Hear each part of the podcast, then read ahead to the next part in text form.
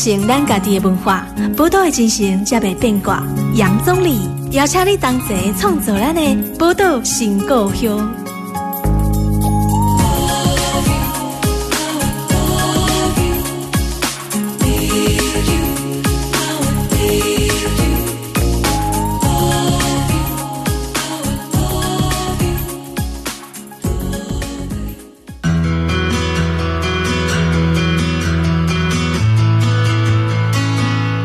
欢迎收听波多联播网 FM 九九点一大千电台波多新闻。大家好，我是钟礼。哎，这礼拜南波多新闻要来跟听众朋友来讨论的是我们这个百工职人的单元了哈。那这礼拜呢，我们要来介绍的一个新兴的行业 Podcast。我想很多台湾朋友哈，应该在自己的手机上或者是电脑啊，或者是你一些行动的载具，都会去收听 Podcast 的习惯，所以。今天要来讨论这些 Podcaster 哈，那到底 Podcaster 是什么哈？我们今天特别邀请哈，在台湾哈有一个鬼岛之音，这个在 Podcast 我觉得已经非常响亮的名字了哈。鬼岛之音的创办人哈吴怡慈 Emily 来到我们节目，欢迎 Emily。Hello，观众朋友大家好，Hello 总理，谢谢。嗯、今天哈，我跟 Emily 要来跟他聊聊 Podcast，因为我们知道说 Podcast 其实发展很久了。因为以前有 Apple 有出 iPad 的时候就开始有了，不过可能应该是跟我们的那种所谓的行动通讯的技术进步，也就是说，大家开始有习惯使用什么三点五 G 啊、三 G 啊，到现在四 G 甚至五 G 的时代，所以网络越来越快速。这个相对之下啦，Podcast 发展也很快速，好，就越来越快。不过呃，我蛮好奇的，说一开始想要先请 Emily 来谈谈你自己。因为你现在从事 Podcast 的产制的创业，可不可以跟听众朋友介绍一下你过去的背景？好，谢谢。嗯，我们今天能被邀请到 FM 上面，非常的开心。对，算是 Podcast 跟传统电台的一个交集，要有火花这样。对对对，可是其实 Podcast，你刚刚讲到它是最早在它叫做 Podcast，因为 Apple 嘛，Apple Podcast 在以前出 iPod 的时候，它就开始有这个有这样子的一个功能，所以其实。很一段时间听 podcast 人都是 Apple 的人，对，所以那时候我们看到的是，你只要是 Android，你就不知道这东西存在，对啊。可是其实这个形式我们非常的熟悉，嗯，FM 广播常听到，或是以前的你说电子书或是有声书，啊、其实很其实听。这个东西对我们来讲很熟悉，或者是从广播上来的听剧啊，对啊，或者小时候我们听任何故事都是别人讲给我们听嘛，对对对。所以我自己是差不多在二零一四年的时候才开始听 podcast，嗯哼，然后那个时候刚好是美国 podcast 的呃，算是它不算它元年，算是一个一个很大的一个突破的一年。那时候有几部很强的节目，嗯哼，有一个是做。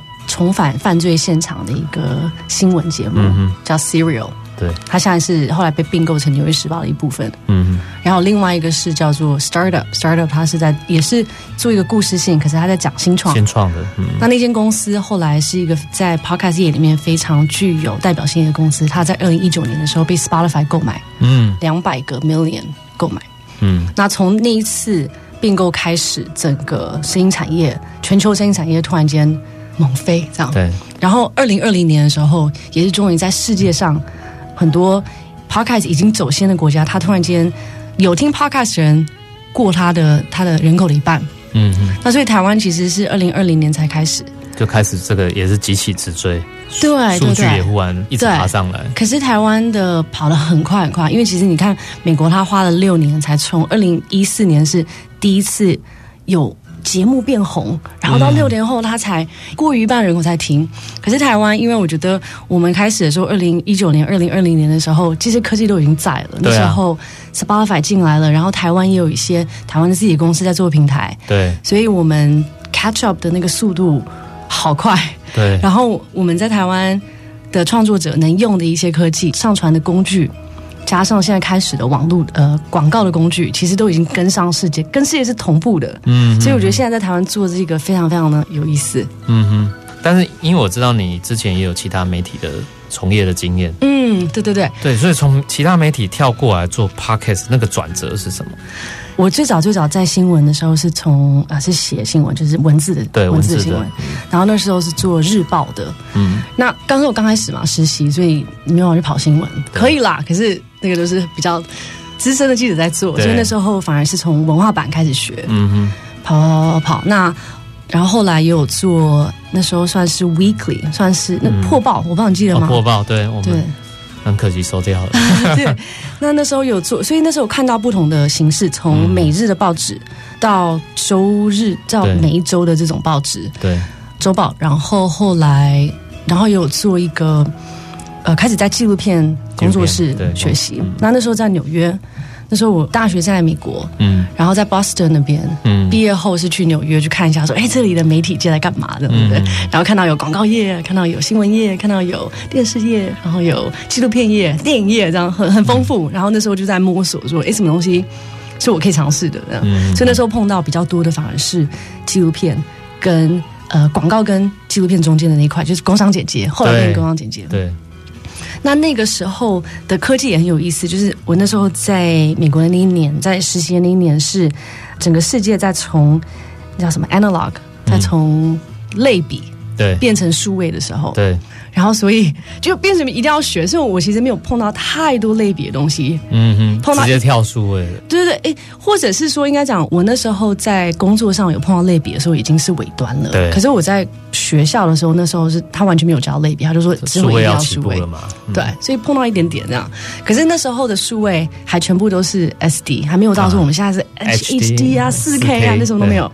这后来回到台湾后，刚好也碰到台湾正在转型，正在从类比直接跳到 HD 转型，所以那媒体的转型刚好也遇到了，就台湾这边的。对，所以那段期间，嗯、那段期间我刚好在公共电视啊，是。嗯，回台湾后进公共电视的国际部，嗯，那那时候国际部也有几个责任，他其实他的目标就是一个就是把公司的东西带出去，对，做影展啊，或是去对，但另外一个是引进国外的一些 know how。嗯，那我们那时候就是做国际合制，对，然后所以一定就是一个国外的导演配上台湾的团队。啊，那最后希望说台湾这边团队学到的是台湾这些可以保留的东西，那讲的都是台湾的故事，对，所以那时候，哎，我们那个部门有做蓝语的，有做黑面琵鹭。啊，啊，啊，都是很好玩的东西，所以那时候学到说，哦，OK，纪录片是这样。做的，可是那时候我觉得在那个位置是很有趣，看到是说，哦，我们要在讲台湾的故事。那其实做出去会，其实有两个版本，就是台湾的故事跟台湾人讲是一个说法，是啊。那台湾的故事跟国外的人讲，你可能词要修一下，因为他有不同的理解。所以那时候发现说，哦，原来观众，原来观众是很重要，是因为这样子，就跟不同的观众的人要用不同的、稍微不同的方式去讲同样的话。对，然后所以那时候碰到这样，可是也是碰到科技的转型。对，然后后来公共电视之后，我是到一传媒，那个时候一传媒。有苹果日报，有爽报，有一周刊，一电视，那是那时候刚出，然后刚开播，动画公司、网络公司、游戏公司等等，那时候是很辉煌的时候，很大的一个媒体集团。对，那那时候，嗯、呃，当然你说大公司资源就很丰富，丰富，对。可是另外是壹传媒那时候其实也蛮注重科技这件事情，就是我们怎么用新的。嗯、所以那时候我在动画公司里面，啊、然后我们有尝试了。除了动画、二 D 动画、三 D 动画、VR、AR 啊，到很多新的尝试都在那里可以做一个实验。对对对对，所以其实后到后来到现在，你说转到 Podcast 对我来讲，它只是它是另外一个媒介而已。可是说故事的，为什么要说这故事？要说什么故事？用什么方式说？跟谁一起说？这些东西，其实我觉得这些练习是不变的啦，是不变，是累积起来的。对对啊，所以我觉得那可能五年后之后会不会是用五年后用其他的方式？用其他方式，对。但也是一种可能。那不过你做《鬼岛之音》，你也有其他一起创业的伙伴。对。那你们当初在做这个《鬼岛之音》的时候，因为《鬼岛之音》选择以 Podcast 作为你们的起点，那当初一定有设定一个愿景，一个或者一个目标。那我觉得刚刚你提到一个很清楚的，要传达台湾的故事吗？还是说，就跟台湾有很很大的一个很强烈的连接，对不对？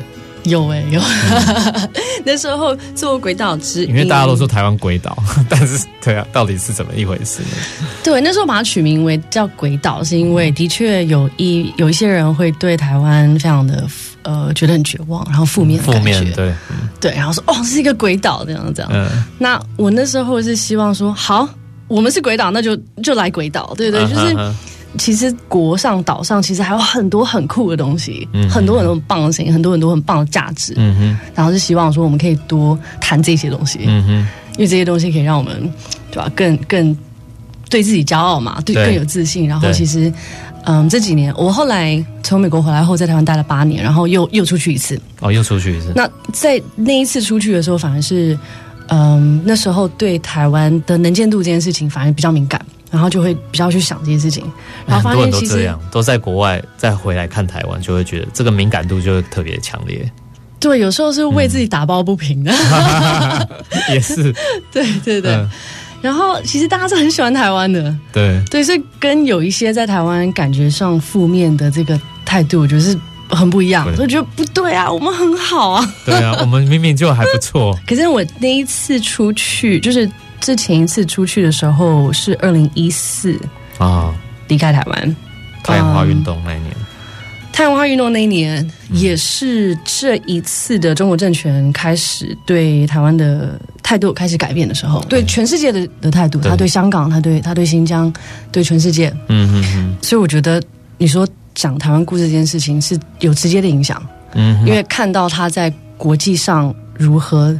对待我们，嗯、对，然后又觉得说，应该说那一期间在台湾有很多的很多的声音。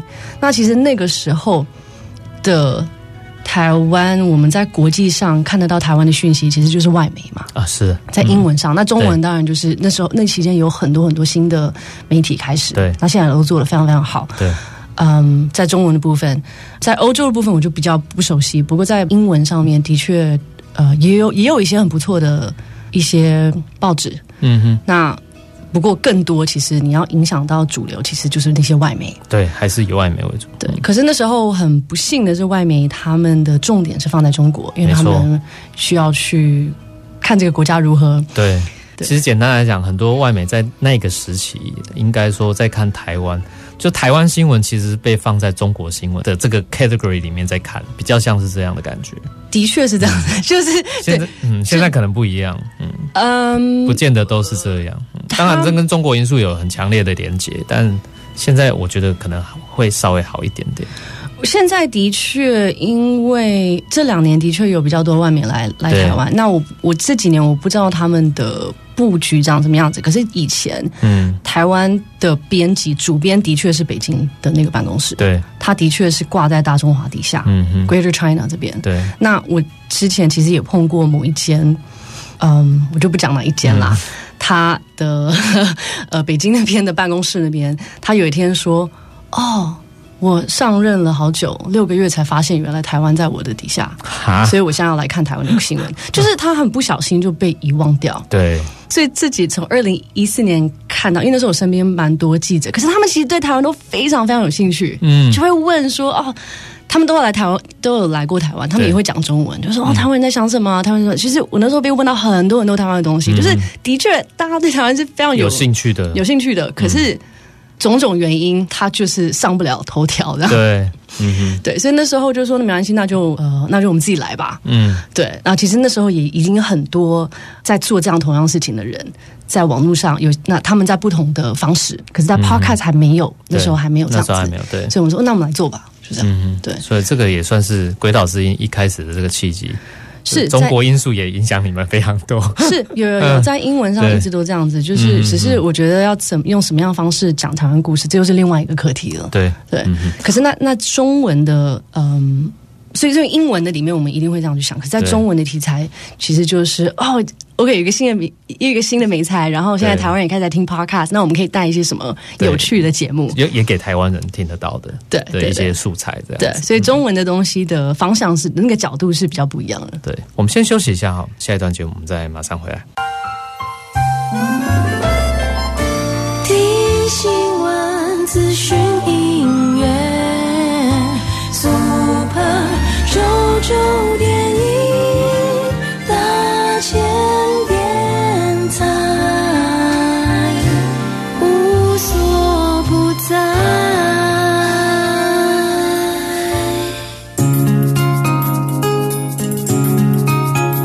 传承咱家己的文化，宝岛的精神才袂变卦。杨总理邀请你同齐创造咱的宝岛新故乡。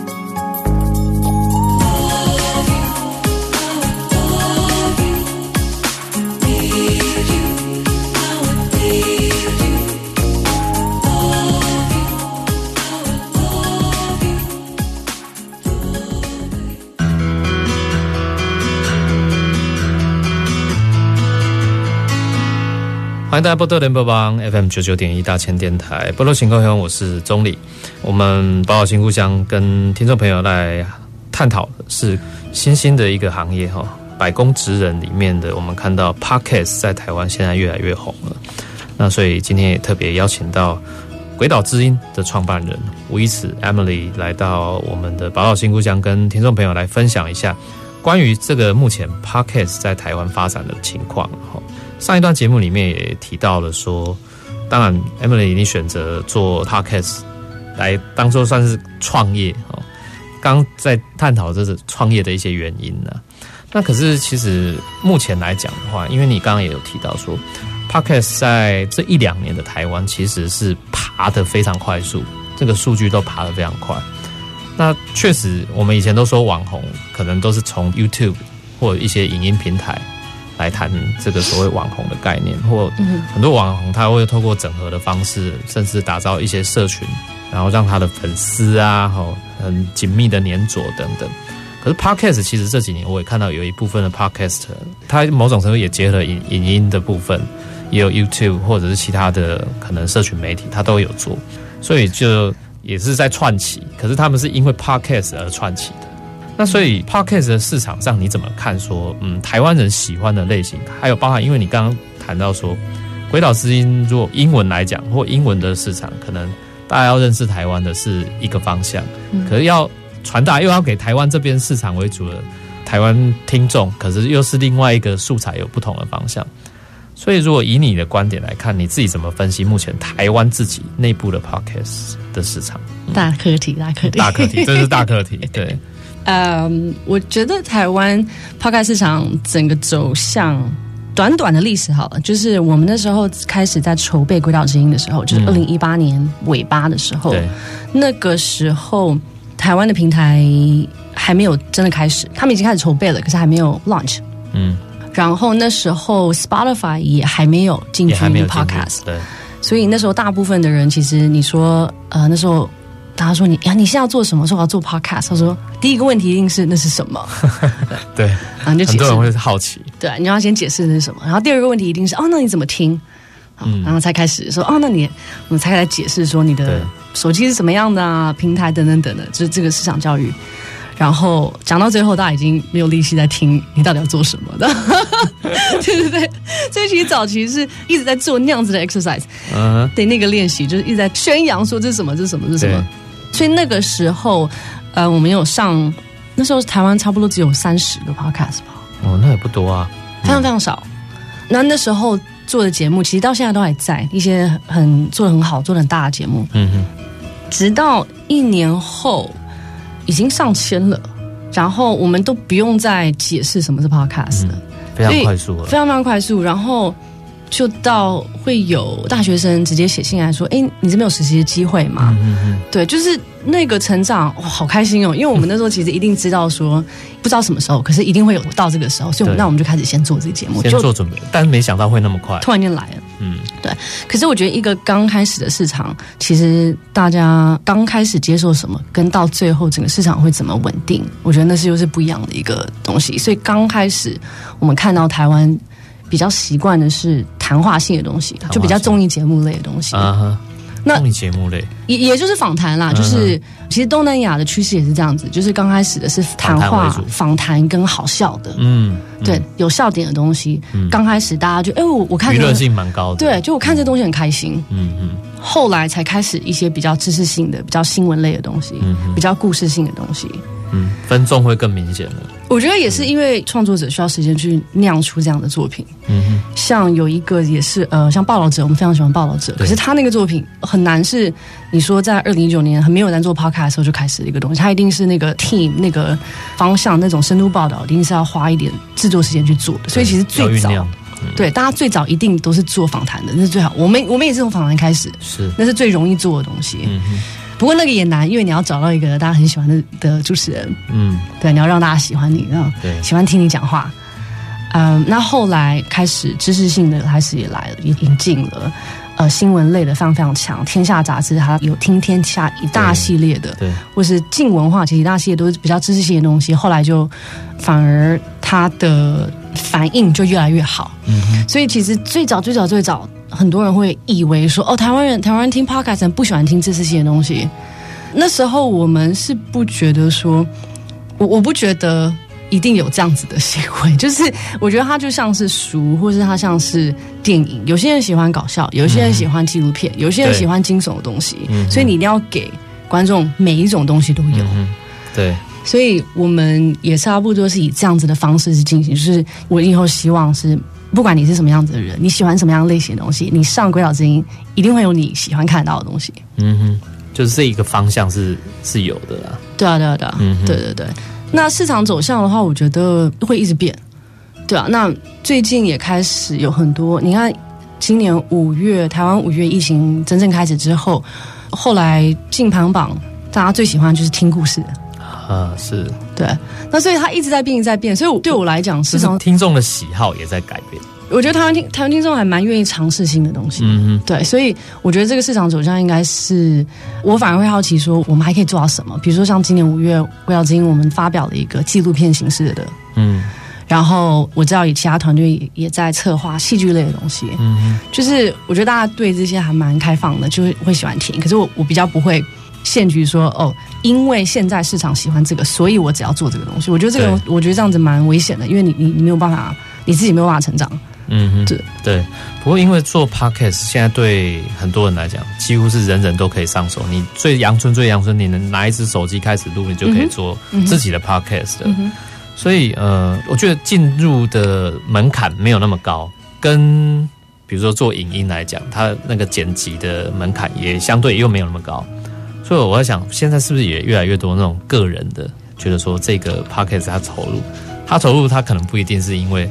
他需要去迎合市场的喜好，他就觉得他自己喜欢，想要给自己留一个记录的那一种，这种也是一种人哦。哦，对啊，我觉得这这种也是一个很好的一个方式。对对，我觉得这个一定会有，就像因为最早最早的 podcast，其实它就是声音声音日记日记声音日记。对，对其实我觉得它有点像部落格啊，podcast。嗯，就是你可以以一个很个人的方式经营一个部落格。嗯，你可以。只不过现在是声音，对，只是声音。那有些人他会经营的很开心，然后发觉说：“哦，我我要花多一点时间去做。”他那个部落格突然间变成一个网站啊，是。然后他会把多一点带进来，突然间他变成一个新闻网，或是他是一个很很有趣的入口网站，或是他什么什么什么。对，就是他跟呃我们以前二零零七年在讲。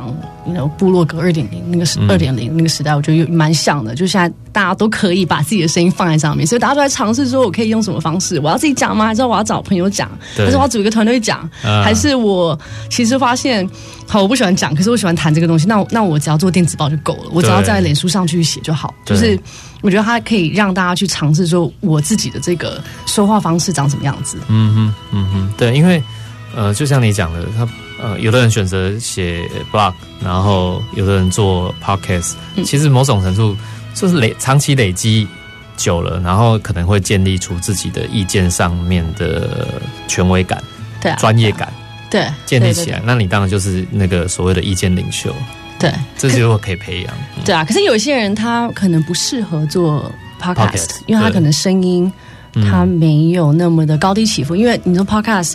跟广播一样，你要把现在要要专注在这个题材上面，要很努力去听，有时候不一定会专注。对对对，声音还是会去影响。你声音一定要有某种的一个独特性，不然你可能很催眠嘛。对，嗯、那可是这个人他可能用写的就非常有力量。嗯哼，对，文字反而有力量。所以每个人因人而异。嗯嗯嗯嗯嗯，对啊。不过所以我觉得它是其中一种选择。对，嗯、就是。其实我们我现在也有在教一些小朋友做 podcast，嗯哼，那可是我觉得那个练习其实只是练习让他们有自信的讲话，有自信的讲话，对，有一个论点、一个观点，嗯、然后用一个自己的方式写出来，而不是像在写作文一样，就是写一个你真的觉得真的在讲故事的一个方式。嗯，所以有那个练习，就是对啊，自信心、讲故事的技巧，对。对啊，然后有一点点的表演的程度吧，我觉得。嗯、对，因为表演的话，Podcast 也要表演。你现在连做 YouTube 也都是一种表演了，嗯、呃、，YouTube 也是。可是像呃，如果回到《鬼岛之音》这个本身哈，《鬼岛之音》本身的。你们现在探讨，就是其实很多人很好奇，包含我们电台同仁也很好奇的，就是说，鬼岛之音要靠什么来营收，或者你们怎么去行销啊？不然这个，就是说，虽然现在 Podcast 的市场好像台湾蛮多人在做的，然后看起来已经形成一个呃蛮强烈的一个，我们可以说产业嘛，我不知道有没有形成产业链的结构了啦，但是。很多人也其实很好奇，那用台语讲做 podcast 谁刚给探级？应该你也会常常遇到人家这样问你。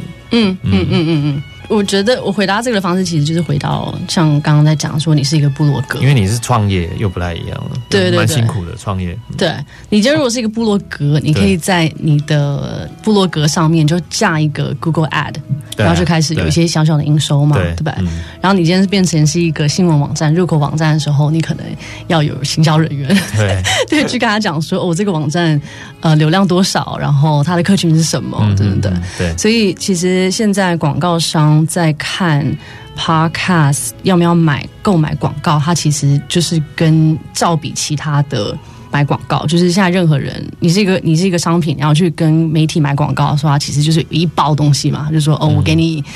几篇文章，呃，几个 banner，嗯，几个社群 po 文，对，然后在哪里的，或是如果你是电视台的话，有几个破口这样，对，那 podcast 可能是它是其中一块，所以其实整个方式蛮像的，嗯，对，这是一种进这个广告系统里面，对，另外一个其实是也嗯比较好玩的，我觉得是做企业合作，啊。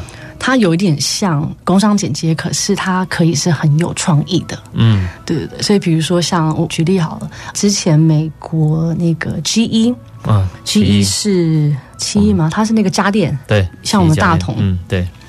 他几年前他就想做一个品牌 podcast，他其实用意就是要推他的品牌，品牌对，完全他这不是广告，他这是品牌。嗯，他品牌精神是什么？然后是他想要跟大家传达的是什么？他希望大家听完他的。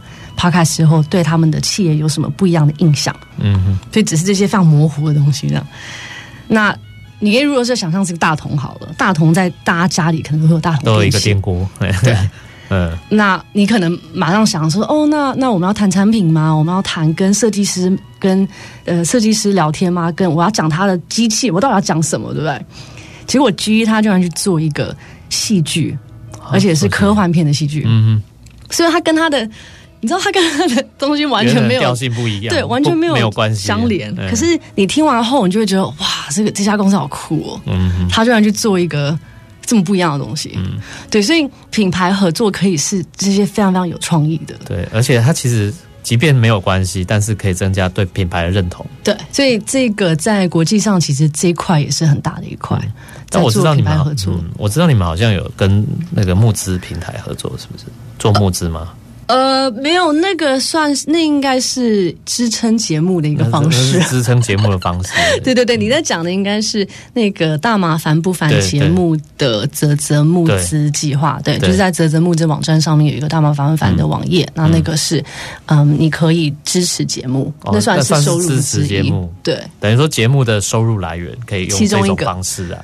其中一种方式，其中一种，那个可以在某些市场上，嗯，可以是很有效。像在加拿大，差不多百分之十到十七的听众的 podcast 听众都说，他们曾经要么是购买过他们喜欢的 podcast 的的商品，或者是有直接订阅的。订阅支持，就是用金钱订阅支持。所以你如果想要，你这样百分之十，你看你的。你的的人口嘛，对对对，所以、嗯、呃，它可以是一个在某些市场里面，它可以是一个支撑方式，存活了下去的方式。嗯嗯，对啊，所以这个 Podcast 这个存活方式真的是八八宽啊，听起来是这样。嗯，我们先休休息一下哈，那下一段节目我们再马上回来。听新闻、资讯、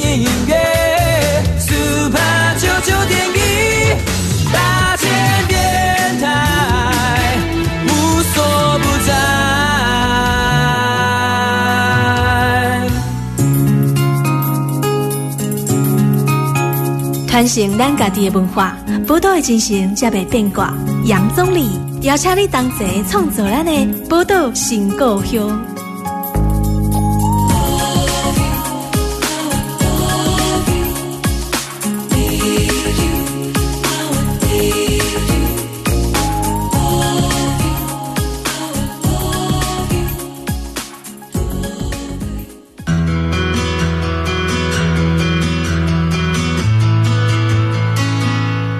欢迎大家波多联播榜 FM 九九点一大千电台波多新故乡，大家好，我是钟礼。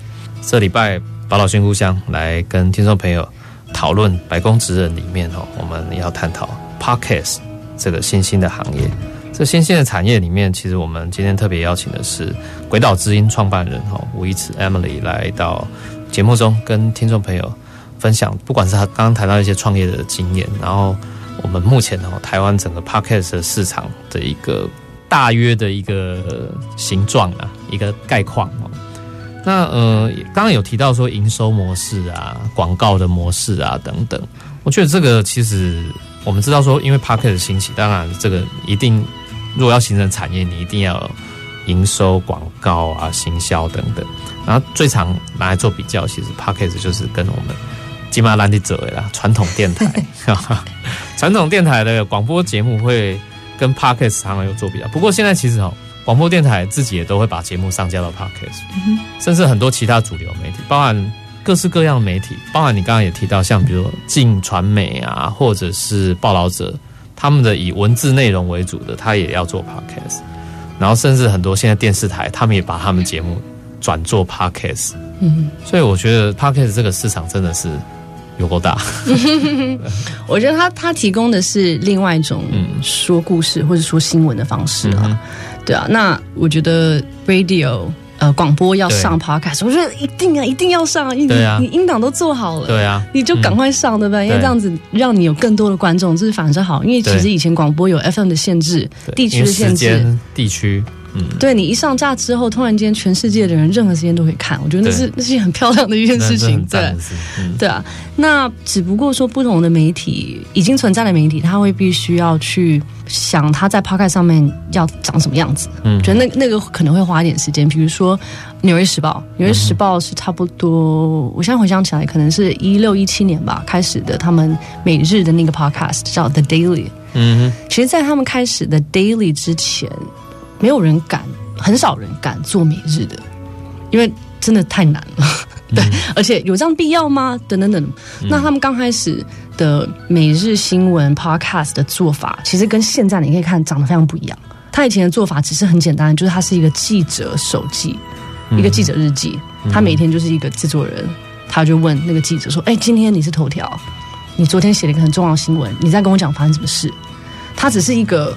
一个幕后故事，他刚开始是从幕后开始的，对，后来演变成他现在他会特别为了 Podcast 去做很长的一个制作跟一个前期，嗯，然后他在 Podcast 上面你听到的东西，到最后跟他写出来的是，是你两个都要听，他不是取代，他他不是说对，所以那现在后来呃，我觉得这也都查得到，就是《纽约时报》它的 Podcast 的营收其实支撑他这几年很多的东西，对啊，哦、那你说。嗯那那个是报纸嘛？你说如果说是广播的话，美国国家广播广播电台 NPR 一个联播网，对，他们是一个一九七零年开始的，那所以他一直都是广播为主，广播为主，广播的营收为主，对，广播营收。他去年他的 Podcast 营收过于了他的广播营收。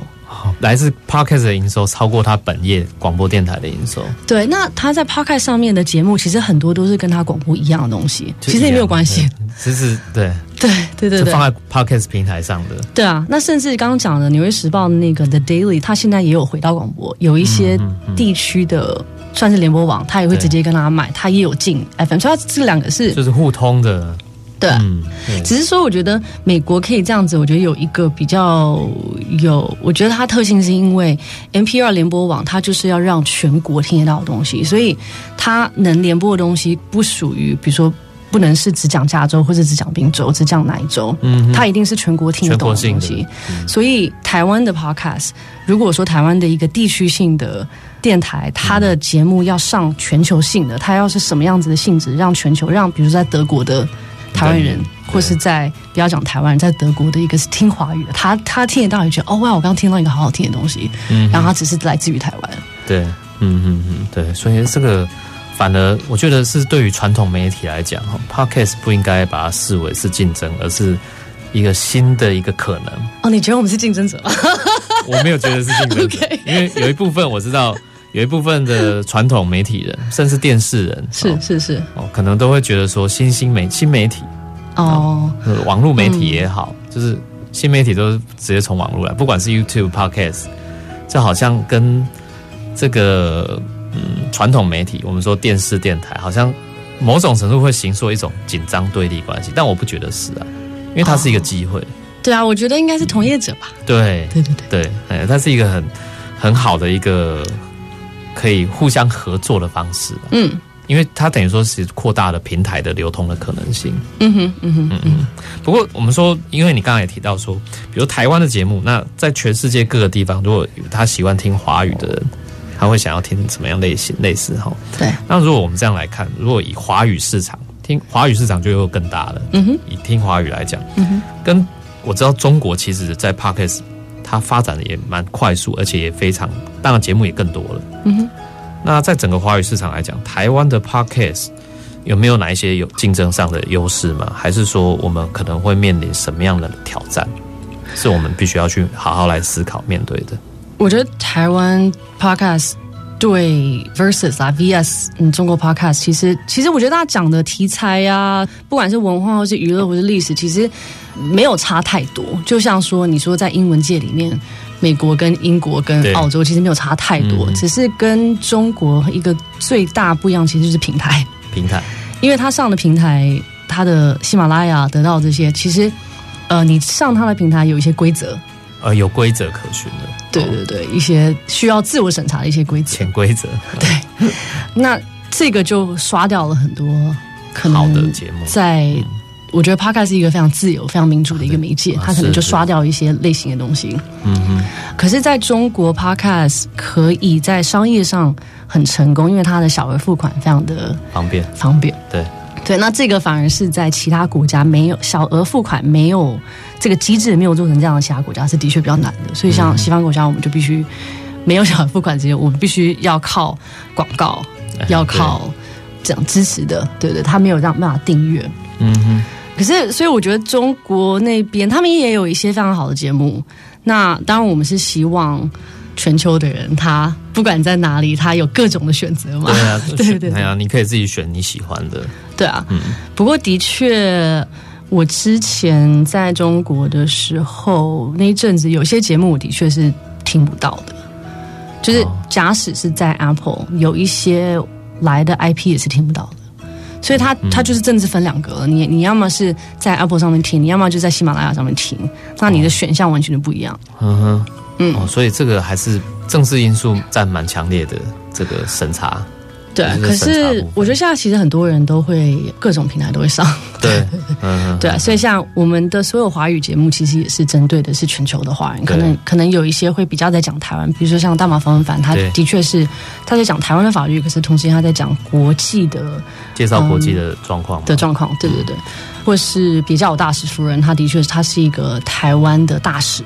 的富人出去，所以他的观点一定是比较台湾的观点，一定的。对。可是有一些是非常大众化、非常 universal 的东西，像呃，今年五月出的一个《一年的告白》那个纪录片，他、嗯、其实讲一个家庭故事，嗯，他的那个家庭价值跟他讲到母女中间关系的这个冲击，其实是任何语言的人都可以听得懂的。嗯，那那个也是我们希望可以转成其他语言，只是它就是一个共通，不管你是来自哪一个国家或文化，它共通性蛮高的。对，对，对，对，对啊。所以有一些节目我们是。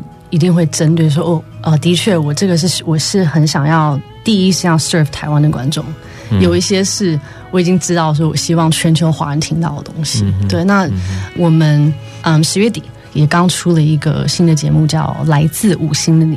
来自五星的你，对，哦、五星就是这个节目是在谈什么？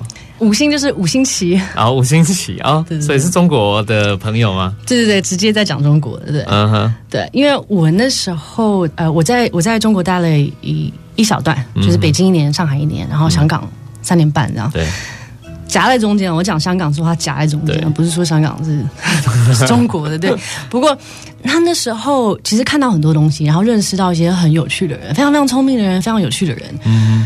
那我每次回来的时候，其实也会被问到那边的经验，哦、才发现说，其实我们很多人对中文是不了解的，对中国的人民是不了解，他的政权我们非常了解，那个那个是非常清楚的，对。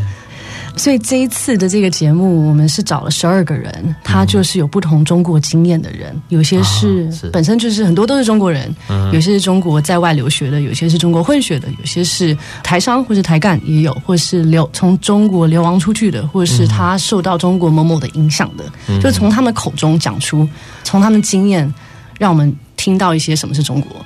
啊，让你认识不太一样的中国。对对，那这个一定是对着全球的华人讲的一个故事。嗯哼，对，嗯。不过这个会不会有没有预期到说这样的一个节目啊，会有？我想那个杂音也会特别多。嗯，一定会吧。